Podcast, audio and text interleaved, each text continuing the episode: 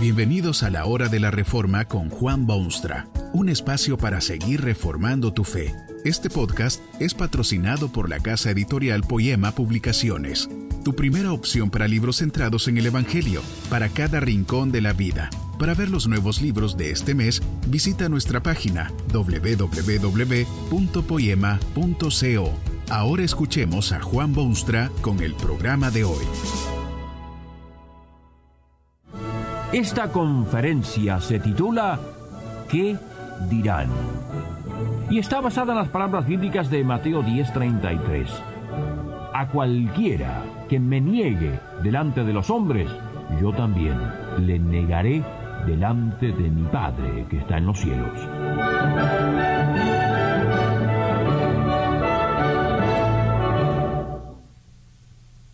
Para muchas personas el qué dirán lo es todo determina su conducta hasta el último detalle, lo que hacen y lo que no. No se atreverían a seguir ciertos senderos si sus amistades no lo aprueban o sus parientes no están de acuerdo. Viven en constante temor de disgustar a sus tías o entristecer a sus padres o enemistarse con sus amigos la indecisión echa a perder sus días y no toman paso alguno sin antes preguntarse qué dirán los demás.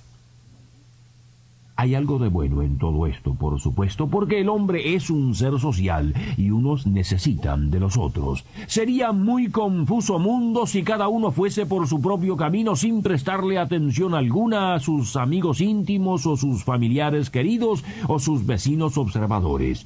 Es bueno, muy bueno, vivir conscientes de los demás y tratar de no herirlos u ofenderlos o distanciarlos. suficientes odios hay ya en el mundo y suficiente discriminación entre seres que deberían amarse y respetarse. Pero, ¿qué le parece eso de descartar alguna cosa de importancia suprema por el que dirán?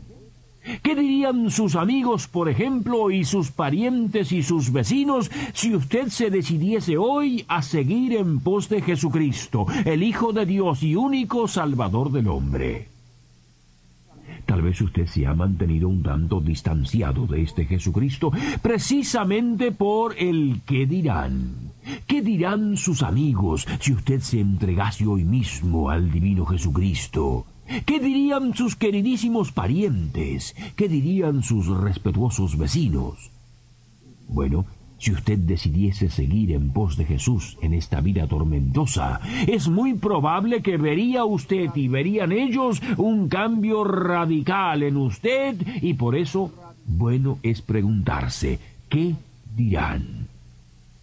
Sus amigos quieren amistad y amistad generalmente significa camaradería en diversiones, aventuras osadas, travesuras un tanto infantiles, fiestas, fiestas, fiestas y otras cosas semejantes. Fruncirían el ceño sus amigos porque tendría usted que decidirse entre ellos y su Salvador. Se vería usted casi obligado a abandonar a sus amigos por lo menos esos amigos, o ese tipo de amigos, porque de más está decirlo que se haría usted de otros amigos mejores desde todo punto de vista. Conseguirse amigos en la vida resulta relativamente fácil cuando uno está dispuesto a hacer lo que ellos hacen y reírse de sus chistes y participar de sus actos y aprobar sus opiniones. Pero cuando usted insiste en hacer cosas que a ellos no les gustan, usted verá cuán rápidamente lo que parecía amistad eterna se vuelve efímero contacto. Seguro que si usted se inclinase hacia Jesucristo, sus amigos poco interés tendrían ya en usted. Lo mismo ocurre con sus parientes. Posiblemente ellos tampoco se sentirían muy felices porque, bueno, tienen la idea de que lo quieren mucho y por otra parte también ellos tienen amigos a su vez ante quienes tendrían que defender su extraña conducta cotidiana. Pasarían un poco de vergüenza ante sus amigos al abordar el tema de lo que usted ha decidido hacer con su vida. No es fácil pronosticar lo que podría suceder entre usted y sus parientes si usted se hiciese creyente comprometido y cristiano genuino. En muchos casos lo dejarían sin parte en la herencia de la familia. En otros casos llorarían como si usted se hubiese muerto y desaparecido. En algunos casos excepcionales, hasta lo echarían de su casa, porque sentirían tanto desprecio que preferirían ni verlo siquiera. ¿Y los vecinos? Bueno, seguro que los vecinos lo estiman a usted muy altamente por su cortesía y sus buenas costumbres, y porque lo han visto crecer desde que era niñito. Pero eso de irse detrás de Jesucristo y su lenguaje limpio como cielo de primavera y sus costumbres sanas y su ir y venir a la iglesia con cierta regularidad casi todos los domingos, bueno, pensarán que usted se la quiere dar de muy santo, o por lo menos santo en potencia. Quien se decide a seguir a Jesucristo y obedecer su llamado perentorio se verá ciertamente en serios conflictos personales con sus amigos y con sus parientes y hasta con sus vecinos. ¿Qué dirán? Es el qué dirán de tanta importancia para usted. Hay gente que no se atrevería a hacer cosa alguna si no tuviesen la aprobación tácita de quienes los rodean. Pero usted no es así. Usted es una persona inteligente, capaz, decisiva, que toma sus propios caminos y se planta sobre sus propios pies. ¿Determinan sus amigos acaso otros asuntos de importancia en su vida? Supóngase que es usted casado. Esa esposa o esposo que tiene en su hogar, ¿la seleccionaron sus amigos o fue decisión suya propia? O supóngase que es usted soltero, pero en plan de casamiento. Ese novio o esa novia de quien se siente tan orgulloso, ¿se la impusieron sus parientes y vecinos o qué?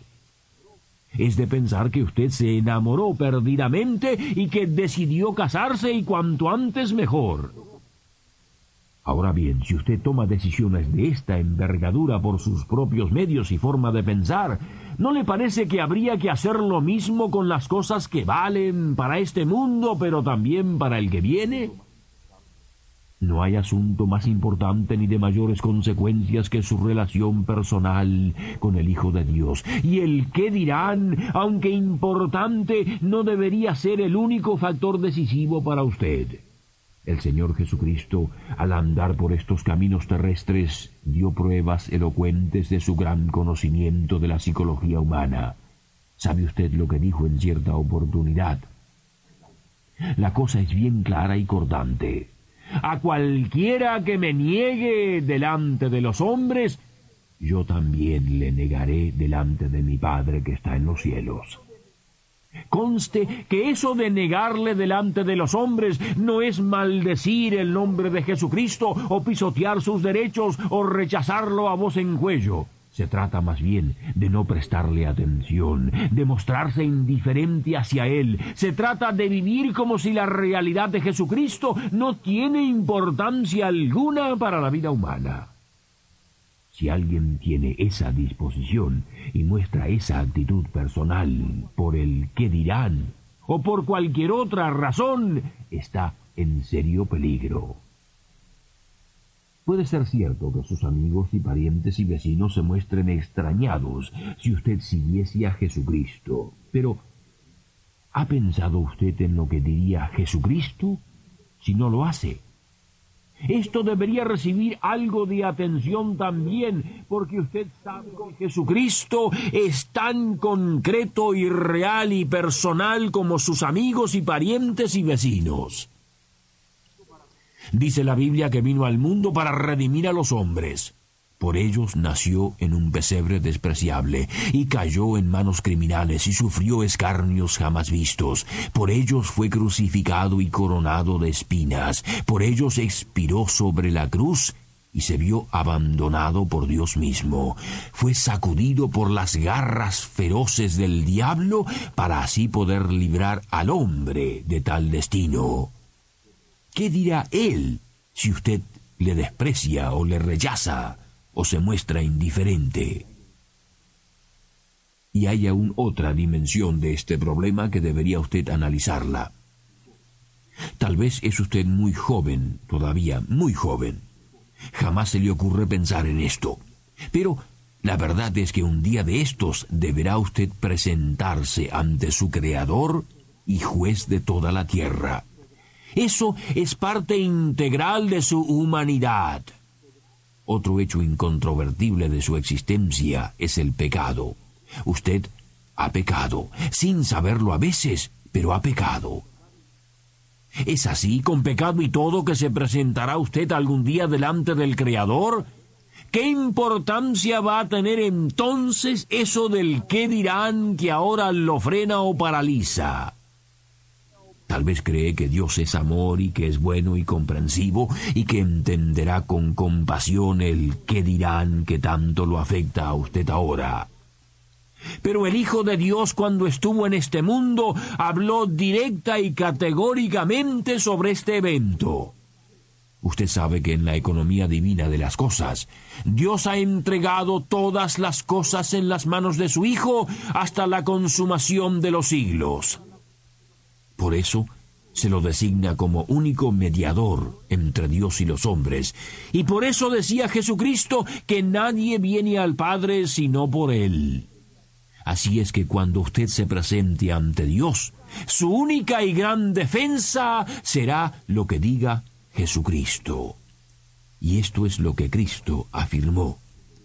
A cualquiera que me niegue delante de los hombres, yo también le negaré delante de mi Padre que está en los cielos. No es sólo cuestión de qué dirán Jesucristo y Dios ahora, sino especialmente ¿Qué dirá usted entonces? Que este mensaje nos ayude en el proceso de reforma continua según la palabra de Dios. Si quieres profundizar en la exposición bíblica, puedes buscar más recursos en www.poema.co. Allí encontrarás libros que te ayuden a entender la palabra de Dios y aplicarla a tu vida. Poema, el Evangelio para cada rincón de la vida. Nos vemos en el próximo episodio de La Hora de la Reforma con Juan Bonstra.